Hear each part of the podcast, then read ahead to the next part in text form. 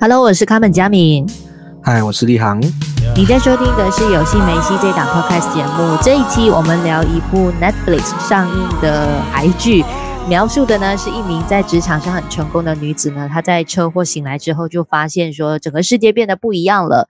呃，然后在逐步去探讨这件事情的时候，才发现说是跟他国中老师呃被杀害的事件是有关系的。那这一部台湾的影集呢，就叫《他和他的他》。其实一开始听到这个名字的时候，真的很拗口，就在想说它到底是讲什么的。但是我看完之后觉得，诶，还蛮符合这个剧的名字，因为它涵盖的东西很多，主要就是围绕在可能一些性侵事件对于女性的心灵创伤啊，或者是说在社会里面女性有的一些呃，比如说贞操道德啊，社会的一些压力啊等等的。你觉得这一部影集怎么样？我我其实像你们讲的很多，我看到网上很多人觉得，哎呀，这个片名好像很劝退，就是他和他的他这种怪怪的名字，也可能就是不会让大家很吸引。嗯、那海报就是一个许玮甯的大脸而已。那我其实说实话也没有到非常期待，就是哦那时候要出的时候就有关注一下这样子。那我自己看下来是觉得，哎，台湾的影视产业又拍到一个新的题材，而且。呃，我们常常都讲韩国韩剧、韩国电影很敢拍嘛，但是台剧也很敢拍啊。我觉得，而且他们在玩这些社会议题上面，我觉得是都其实蛮多类型都有碰触到，然后我觉得更加贴近我们的生活，而且这个题材是我觉得是很需要拍出来的，就是就是不管他拍的怎么样，有什么瑕疵，但我觉得我会给先给掌声，就是敢拍这个题材，也愿意。花呃九集的时间去讲这个故事，我觉得对社会是很重要的。其实应该说社会意义大于一切了吧？就是我我我开始会这样觉得啦。对，其实我觉得这一部影集已经不能只是单纯以戏剧的角度来讨论或者是来聊了，嗯、它更多的是在教育层面上面。因为如果是一开始看这部影集的时候，我相信有一些朋友会有一种哈，他到底在讲什么？因为他前面几集其实整个故事是蛮割裂的。它基本上是用比较悬疑啊、惊悚的呃方式在包装整个故事的核心。你一开始其实以为他要讲的就是一个查案的方式，就好像之前看那个《华灯初上》啊，嗯嗯，或者是谁是被害者这种影集这样子，你要找那个凶手是谁。但是去到后面几集，你发现说，其实这些所谓的悬疑情节对你来说，它已经是次要的东西了。去到后面的时候，因为到最后能够抓住你的注意力的是关于这些角色他们的遭遇，然后他们面对各种问题的时候要怎么样去突破以往带来的那些创伤，然后让他们走到一个全新的生活上去。所以一开始的那个割裂感，到后面为什么得到一个呃所谓的比较清楚真相大白？呃，甚至是你发现的这个剧名的巧思，主要是因为你对这个角色产生了强烈的共情。为什么他们前面有这样子的一个割裂感？是因为这个所谓的性侵创伤，虽然已经是过去了好一段时间，大家都觉得说可能真相已经有了，大家知道这件事情的发生的所有经过了，然后跟这个女生说啊，我们应该再 move on 了。她其实自己本身也会有这样的一种呃熟悉。呃，就是他明白那个道理是什么，他也知道怎么做。但是受过创伤的人，他很多时候是困在那里走不出来的。所以他为什么会有一条故事线是这个女主角就是林晨曦，她比较现实的那个状况，然后另外一条故事线是她比较解离之后的她自己虚构出来想出来的一个内心世界。那可能一开始大家觉得说啊，为什么她要这样子？呃，比如说她虚构的那个世界，她的男朋友是叫小刘，是那个警察，但是她在现实生活中又换了一个名字。但是在那个虚构世界里面，她的闺蜜，呃，样子又没有太大的一个分别。然后，嗯，呃，有一些情况会让你觉得逻辑上是有很大的落差的。但是如果你以这个角色的角度去看这个剧情的时候，你会明白她这样子的解离世界跟她真实的故事线是有。呃，它存在的一个道理的，就是在心灵创伤的人，他们心目当中，解离的那个世界是他心里渴望的，但是这件事情其实已经回不来了，因为这这个创伤是让他的现实当中其实有很大的一个割裂感。所以我看到最后的时候，其实我蛮投入的，但是在前面，其实我相信很多人都跟我一样，我看的有一点不明所以，可是他又很想让你在雾里继续的看下去，到底它里面是卖什么样的关子？其实你你说实话啦，我觉得。讲悬疑片，我觉得佳敏虽然你之前可能不是喜喜爱很特别喜爱这个类型，但我觉得我们节目也讲蛮多的。我觉得你太多了，对，我们也因为其实应该说近几年这些类型还蛮特殊，就是会会蛮蛮火爆，可能像《华灯初上》最近，然后韩剧之前一大堆，我就不说了。反正就是我觉得你也是算熟悉这些悬疑片的套路，其实就是有时候你太故弄玄虚，你会。对，你会知道，但我觉得他本来他的本意，呃，并不是在这个所谓的悬疑点上，像佳明讲的，就是即使他怎么样玩，嗯、我其实大概都猜到他后面会怎么样做到，但是当然他后面有反转再反转，但我觉得那个那个怎么样的转折的细节其实不重要，对我来说，我觉得你看不看得到导演想讲的故事的核心，这个是才是重要的东西，就是即使他讲情节复杂，好像有一些 bug 啊，但我觉得最后是可以接受，因为。他用了解离这个东西，就是他心里想出来的事件嘛，所以我觉得，嗯、呃，其实剧透不剧透，因为这部剧大家去看的时候，大家已经知道这个是讲一个关于被性侵之后的女生的故事，所以其实他好到蛮后面才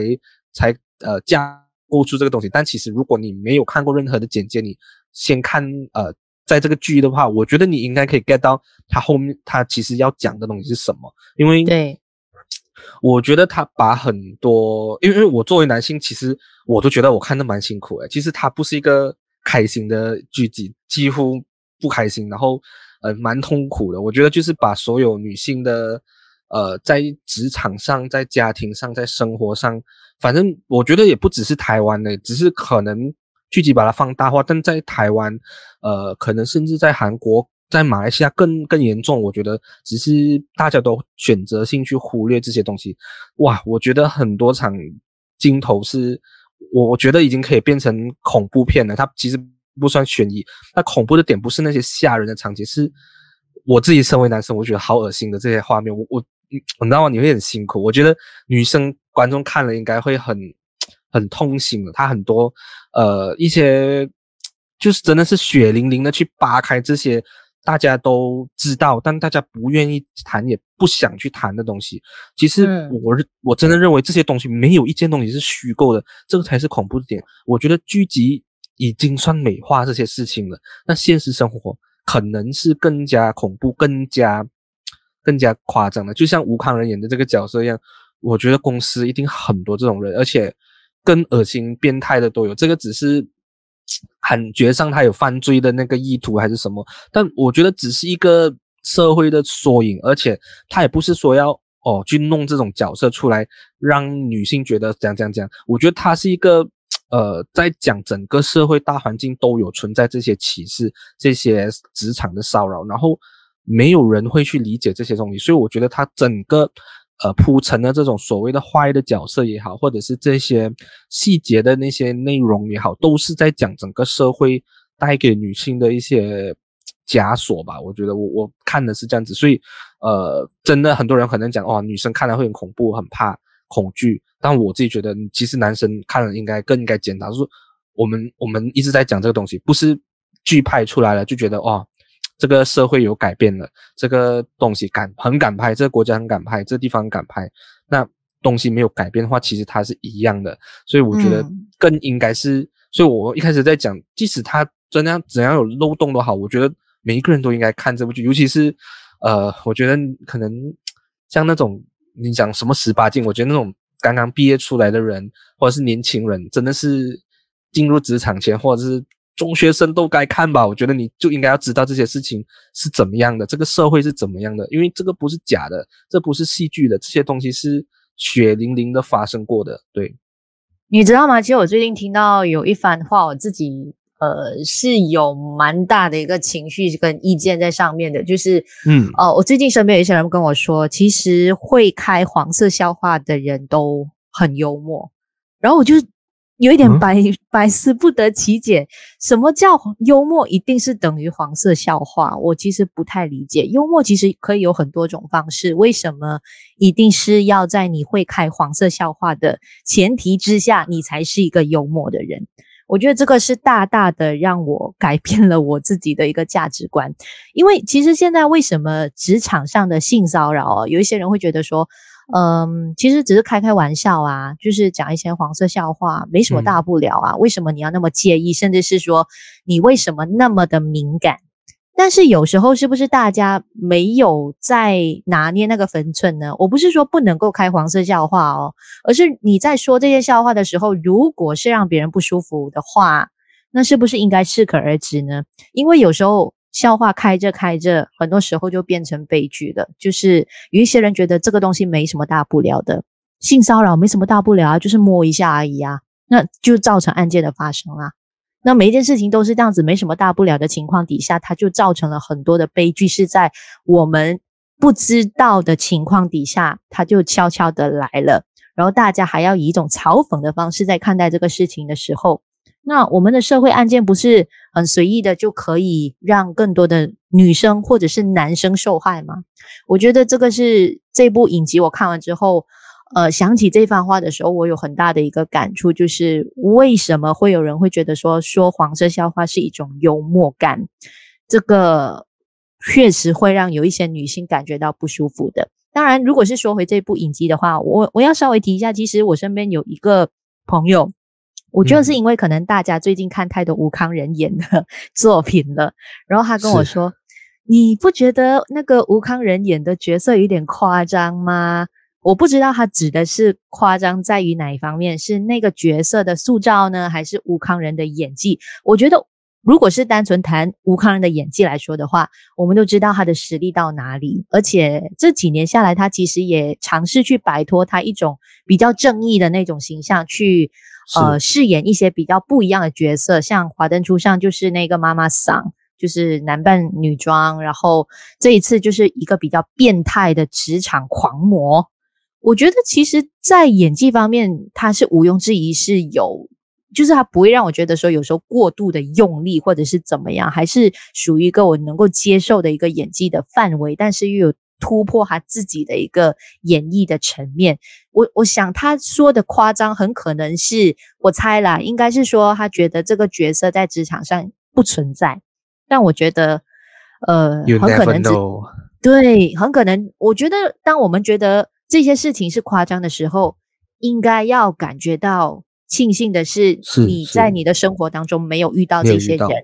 所以你会觉得他夸张，他不存在。但是有一些人在各个场合有可能就是遇到了这样子的人。所以，与其说这些性骚扰在你看来是一个戏剧效果，但是我觉得它恰恰好就是我们看不到的那个黑暗的一面，让人愤怒的那个事件。所以，其实我看第一集就特别投入，因为吴康仁的这个角色。他真的让我很想扒他，就是觉得为什么很有个人可以那么变态？其实他把这种，我我觉得可能当然戏剧效果是肯定会有了。我觉得这个这个就呃，每一个戏剧都要加大那个张力嘛，不然你看的时候你是不会 get 得到他没有这么严重的那个事情。当然，我觉得就是像像我们讲的这个东西，呃，大家不提而已，只是你真的有遇到过吗？我不敢打包，但说哦，肯定这个是。男人没有这样子的，只是少数人吧？但真的是这样吗？我不知道，我我不我不敢讲，我不是什么坏人，但我不知道那些人的脑中是怎么想的。所以我觉得他其实这个这个这个角色，其实呃让我更想起了里面的很多的所谓，我觉得不只是性侵者或这些变态的人要谴责而已。我觉得这些人是是罪大恶极，是有罪，你看了很生气，大家都知道，但是。我觉得最恶心、最恐怖的人是那些漠视这些事情发生了，或在身边觉得没有事情去去说谎、去去去掩盖这些事情。就好像呃，刚刚前面讲的，就是吴康仁的那个表哥，就是演徐伟宁的上司。一开始他知道事情之后，不是他那反应，不是去调查还是什么，他就是叫两个人，就是他其实单方面已经是相信男生，大家都觉得这种东西怎么可能？你看看戏，你都觉得哇，这样假。那可能这样这样夸张。但去到现实生活中，如果你是女性，你跟你的上司讲，你的老板讲，哎，真的有这个同事这样对我，其实老板都不会相信的，因为你大家都觉得哇，这个东西你虚构，没什么大不了啊，你为什么要放大来说？对，但你不放大这个东西，就可能已经是，所以我觉得最恶心就是这些人在所谓粉饰这件事情，在在抹，在在帮忙遮掩这件事，因为把它当做我们社会很和平，我们公司很好，我们都没有问题。我所以我觉得整个戏里面，我其实最讨厌的不是这些性侵者，最恶心的就是那个演性侵者的太太是那个师母，我是觉得这是整个片子我觉得最恶心的角色，嗯、因为你完全就是。你你没有资格去，的老公对，你知道他做的东西，你已经知道了。所以这些，我觉得这个社会更恶心，是有很多这种人，这种人才是帮凶的嘛。包括他的父母，我觉得你你说他完全没有错吗？造成女主角现在这个剧里面，呃，这么多 PTSD，这么多这种后呃这种这种被性侵后的创伤，父母的责任也很大。因为当初如果你真的有去，也不能讲正义的去处理，但你真的有去。把这件事情处理好的话，这个女主角的心魔，我不敢讲一百八千会没有掉，但她可能会减轻很多。因为我的家人，我的父母是站在我这边的，但最后并没有，嗯、然后这个事情也没有得到一个很好的处理，就是大家就草草带过，所以才会演变到现在呃这个这个剧里面这样子的局面。当然，我觉得现实生活中也是一样的。对，其实你刚刚说关于师母这个角色哦，也是我们现在生活里面很多人都在扮演的。一个角色，我们不是包庇我们身边的人可能做错些什么事情，而是你可能在呃一间公司里面，比如说你看到一个男生对一个女生呃开一些笑话，然后这个女生很明显感觉到不舒服，嗯、然后你装作没事，你装作看不到，因为你不想要呃就是成为那个闹事的人，或者是惹祸上身，你试图的。去息事宁人的时候，其实我觉得就是这一部影集的魅力了，就是他不会把所有东西都是聚焦在这个女主角的角色身上，他是很聪明的把这件事情有一点像是呃那部影集叫什么名字了？呃，我们与恶的距离，对，就是他会从不同角色的角度去挖掘不同的议题还有观点，比如说女主角的父母是因为。碍于这个社会群体的眼光，就是如果我跟大家说我的女儿受到这样子的一个性侵的伤害，大家会怎么看我们家？为了面子，为了呃，就是女儿的前途，对所谓这样子的一个行径。就是习惯性的一种服从表现啊，就是社会上不喜欢这种方式的话，那我就跟我的女儿说，你应该忘记你被性侵的这个事实，然后不要把这个事情随便跟别人说。其实就是因为这个社会带给很多人的一种压力，所以你开始把某些人的创伤呃掩盖，然后你就装作没事一样。它是一个保护机制，但是。你感觉到好像在保护着某个人，可是你让他受的伤害更大，因为他他觉得那个错不在他身上，而且他是受伤的那个。为什么搞得好像自己有些事情不能够被别人呃，就是放大来讨论，或者是放大来呃，就是去呃做一些事情，让他的这个伤害可以减少？就至少他的伤害已经是过去了，就是他已经改变不了什么，嗯、但是我们可以保护。可能接下来更多的一些女性也好，或者是我们的下一代更多的男性也好啊，我觉得这个角度是很好的去总结了，呃，社会当中大家有一个共通的现象，他用了很多不同的角色，呃，除了那个师母或者是说女主角的呃父母，其实包括。可能校长啊、老师啊，他们的反应就是，比如说，我记得有一幕是他的爸爸去学校，然后跟老师说：“老师，你不要听我女儿说，她就是乱讲的。”但是老师其实有试图性的要去呃辅导，嗯、对，要去了解，甚至是辅导一下他的爸爸，就是可不可以静下来去好好听他女儿说。但是当他爸爸的声量开始放大的时候，老师就说：“哦，OK，就是说谎哦，就是嗯，他也顺从。”就他父亲他说的一些东西，我觉得其实这一些小角色可能在这部影集当中他出现的时长不多，但是他更好的去呃概括性的说，我们社会上有的东西，比如说可能外界的指指点点啊，有一些人对于可能家暴啊闷不吭声啊，甚至是说呃假装没有事情啊等等的，其实从很多的角色都可以看到，呃他在里面企图要去讨论可能社会当中存在很久的潜规则，比如说主管对于员工的性骚扰的。呃，看法或者是一些行为，那社会对于怀孕女职员的歧视，嗯，我觉得这个呃，在马来西亚其实现在我们再仔细的去讨论这个问题，还是很现代化的，就是呃，有关于这个陪产假的东西等等，然后甚至是所谓的陪酒文化啊，女性答应拍摄。那种什么情色影片，是不是代表他就允许你把这个影片被散播呢？是女性被允许的那个应该被责怪，还是散播影片的那个被责怪？其实这些东西刚好就是他都有放大去讨论，可能它只是一个小小的篇章，但是我觉得都是概括的蛮好的。是我我觉得刚刚你讲的那一段女性被呃就是去陪酒这件事情，可能马来西亚。嗯以我所知啊，马来西亚可能比较少，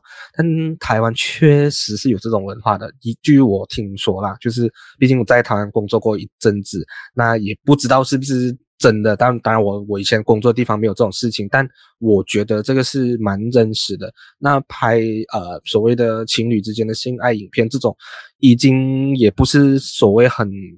很不平常的事，其实也很多事情出来。那这些。事情是应该被正视的，所以，嗯，其实我之前应该说有跟一些朋友聊到吧，就是可能年纪比较小的小辈啊，就是那种小弟弟朋友，就是因为你知道现在呃不能讲零零后而已，那可能很多年轻人对性的观念是比较开放的，所以这些我就觉得这个这个剧就是大家他们都应该要去看，因为我觉得只是不只是在保护自己，而且是保护你身边的所有人。所以我我也其实有时候你多讲也。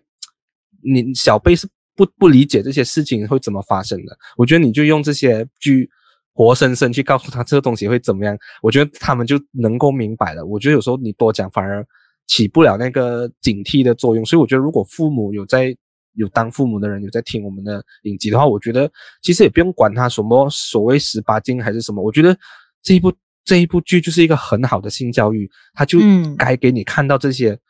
呃，怎么样去防范这些性侵这些东西？如果那个学校老师跟你走靠近，这些真的不平，呃，我觉得不会说没有诶，这个世界还是会有很多这种，不管是老师、同事还是情侣，你都要保护自己。我觉得这个是很好的性教育，你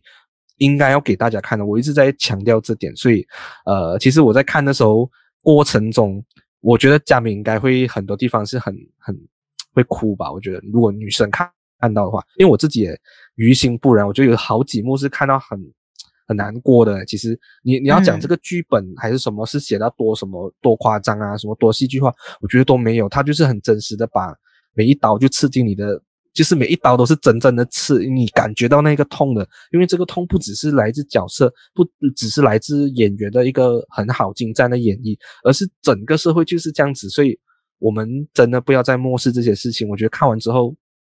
如果没有遇到这些事情，是真的，呃，我们都很幸运。诶，而且这个东西，我觉得作为男性讲，这个他也有提到这一点，我觉得很重要的，男性也会被性骚扰这件事情，我觉得也是大家也是会忽视。他们他在剧里面也是很小一段，但我记得蛮印象深刻，就是大家就觉得他他自己都觉得，你跟别人讲我有男生被性骚扰，人家只嗯只会笑你而已，这种东西。你不是觉得你赚到吗？他们会这样子用这个观念。当然，男生也是会被性骚扰。我觉得这个是，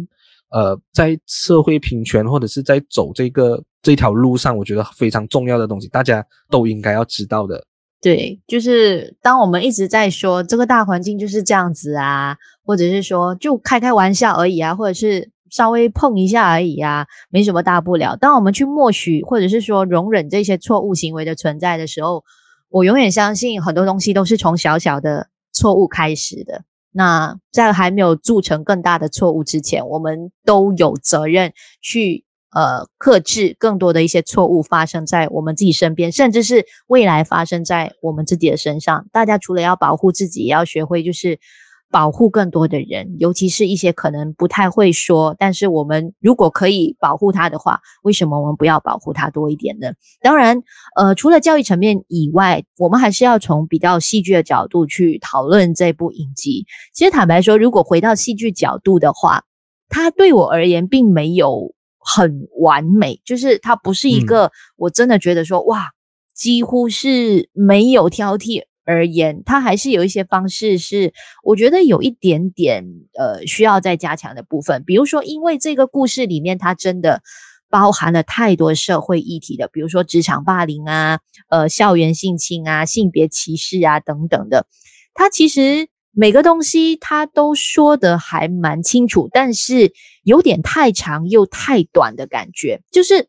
呃，我觉得有一点可惜的地方，就是他在可能一些支线上的分配有一点感觉不足啦，嗯、就是他可能呃没有办法在每个角色里面去挖掘更深的一个厚度，所以你会觉得有一点点意犹未尽的一个遗憾，这个是我觉得稍微可惜的地方。它不像是呃我们与恶的距离这样子，每个角色。他都可以讲的很到位、很立体，你大概都可以跟着这个角色更深入的去挖掘他的一些内心层面。我觉得这一点上，除了林晨曦或者是说一些主要角色以外，其他的角色。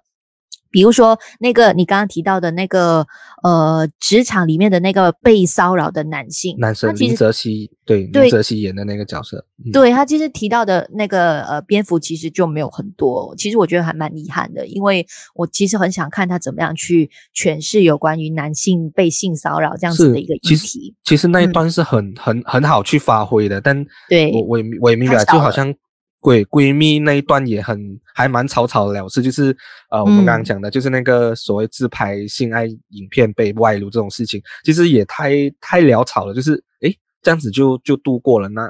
当然呃很多，我觉得有些当然那些细节的支线都没有处理的非常好，但我觉得我们、嗯、我觉得我们都会很呃很善意的去原谅这些这些东西，因为我觉得他有拍到他自己想拍的东西，所以我可以理解。但我其实比较想称赞的是演员呢、欸，嗯、我觉得演员基本上在里面都蛮带我让我带给新鲜感的。就是许伟宁其实一直我觉得他一直都在进步咯，就是这一部我觉得他真的可以去用这一部去拼一下影后，我觉得他演的蛮好的。然后其实我觉得最惊喜是男主角，第一个一定要讲的是，因为我终于看到比较新面孔了，因为台湾的 剧集来来去去都是这些人，许玮甯还好。但你是说那个演警察那个吗？啊、对，李成斌是啊，李成斌对。其实我看过他的，因为他之前都在中国演戏，他台湾、嗯、台湾人，但是在中国演《七月与安生》的男主角就是他，就是那个什么佳明。对我你你那时候印象蛮深刻的，就是我觉得他其实有、嗯、有让我就是因为因为有时候你看剧集哦，我觉得厉害的点在于你不能一直用同样的演员，这个是台湾。可能人员没有这么够，就是你看来来去去，我们我们也看蛮多台湾电影的嘛，就是只要比较知名的，我们都有看电影一次。但来来去又是贾静雯，又是吴慷仁，又是温贞菱，你我今我讲这些名字，那每一个就是至少都会有几个人是曾经出现过的，所以我觉得有新面孔其实真的是好事，而且呃可以让你对那个角色是完全有一个新的感想嘛。我觉得李成斌就是演男主角，就是有。他演小刘跟那个雪妮的男朋友，嗯、这两个角色之间的切换是蛮让我惊喜的，觉得诶这个角色在里面蛮火起来的。虽然他呃并不是所谓直直直接对于这个性情的人物，就是他只是身边的人嘛，但我觉得他的戏份也持重也很做的很不错。然后另外一个是小徐伟宁，就是林毅峰吧，对，诶嗯，是吧？对，林毅峰就是那个。他的眉毛有点，很很多人就觉得很像男生，就是他眉毛是有点粗，但是他跟许玮宁真的蛮像的，而且我觉得第一次演戏有这样子的一个高度，我觉得真的是很不错。对，对，其实除了刚刚你提到的呃许玮宁或者是说其他演员之外，我觉得呃如果是真的让我挑选的话，当然呃吴康仁还是虽然他的那个。呃，戏份真的不多，基本上就是前面跟后面，中间很大段其实都没有没有吴康仁，可是大家都以吴康仁作为一个话题，因为第一集他真的演的，你真的是咬牙恨止的，很想要给他一拳的那种。我觉得吴康仁是肯定的，这一次的角色，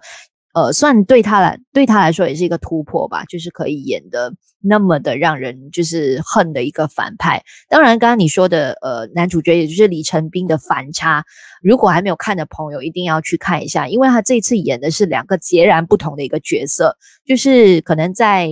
呃，林晨曦的现实故事线里面，他是一个比较彬彬有礼、比较斯文、呃文文儒雅的一个，暖男啊、就是对一个暖男。对，然后另外一个呢，就是在呃林晨曦的虚构的解离世界里面呢，算是一个比较撇子型的警察，然后呃永远是讲的一口台语这样子。我觉得那个反差真的是哇，他。直接转换的时候你，你我如果你稍微没有看到前面的话，你根本想象不到，就是中间这个角色是前面你看到的那个暖男，其实真的是很棒。我觉得对对对对对，蛮喜欢他，有点彭于晏的感觉，我觉得，而且鲜肉型，嗯，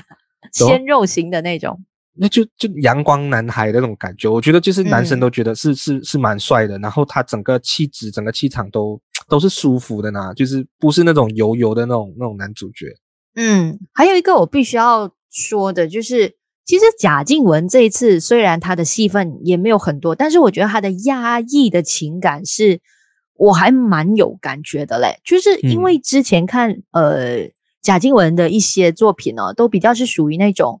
可能她会有一些爆发力的，就是比如说她可能演到某一集的时候，她就会突然间。狂骂人啊，或者是大哭啊之类的。但是这一集是，呃，这一个影集是几乎没有这些他大哭，或者是说他突然间骂人的一种画面出现。他就是那种很悲情，然后呃被人欺负，然后又很压抑，然后也不知道怎么处理的那种，呃，有一点像是很迷茫的一种。呃，小羊这样子，所以我觉得其实那些贾静雯的压抑也蛮打动我的。我只能够说，这部影集的演员，坦白说，不只是他们个体的演技哦，有时候他们群体的表现，比如说、嗯、林晨曦跟家人一起的那种群体戏，其实也是很稳的，就造成了这部影集整体来说的话，它其实因为这些演员比较稳派的。呃，应应该说比较稳的一些演技呢，相对来说是看得很投入的。虽然可能你会觉得说，嗯，这个影集好像结局收的有点太规矩啦，就是有一点呃，可能在呼唤啊，在教育啊，甚至是大家会觉得说太多的一些台词有点欠缺。对对对，对，太说教，有点欠缺了它戏剧的一种余韵在里面。但是其实整体去整合起来的话，它还是有很多打动的。面向可以讨论的，我觉得就是演员整体的表现都好，然后也不只是像嗯剧里面只有只有这些非常呃，我觉得就很多这种很不好的东西，就是你、嗯、你看了非常难过的东西，我觉得你还是可以看到一些人性的光辉吧。其实有一些虽然我讲整部我应该一直都在讲整部剧都都非常难过嘛，但你其实看到最后你，你我觉得。呃，有这样子美好的结局，我自己是觉得 OK 的。我觉得本来就应该有希望。可能有些人讲这种就要呃不呃，到底现实生活中有多少个人能像林晨曦一样走出来？呃，嗯，很多，包括这个类，听说这个故事的原本的那个故事雏形是来自于房思琪的初恋乐园，这个大家应该知道吧？就是那个台湾女作家叫林奕涵，也应该是自杀了。所以，嗯，很多人都走不出来，但。我觉得你你能让一个受到创伤的角色走出来，只是一个那个和解，虽然看起来比较表面，比较比较哇，这样这样子就可以度过了。但我觉得可能大家也希望有这样子的好的结局吧，因为这个跟我们一般看到的戏剧作品，我觉得有一点不同。我我所以我我我私信说，我觉得他这一次是有一个很美好的结局，我都可以理解，我也可以接受，因为我也希望这些真正遇到创伤的人有好的结局，而不是。走向绝路，就像一般的作品，因为我是非常喜欢看到不开心结局。如果是戏剧作品的话，但我觉得这部已经不算是，嗯，你看的时候你就知道它不只是单单只是你想看一个戏，想看一个故事这样子而已。所以我觉得它是 OK 的，嗯、对，对，可能它可以介绍多一些去给不同的朋友看，因为我觉得它教育成分还是比重是比较高一点点的。也希望透过这样子的一个影集，这样子的一个作品，就是。鼓励更多受到伤害的一些受害者都能够走出阴影。其实这一部影集它要传达的一个讯息，跟它的一个片名非常简单，就是你不需要是成为谁的谁，或者是说你不需要因为这个社会给你的眼光，必须要变成谁和谁，就和过去和解。好好做你自己，好好爱自己。其实这个都是我们每个人需要学的一个课题。介绍你看这一部在 Netflix 上面就可以看到的影集《他和他的他》。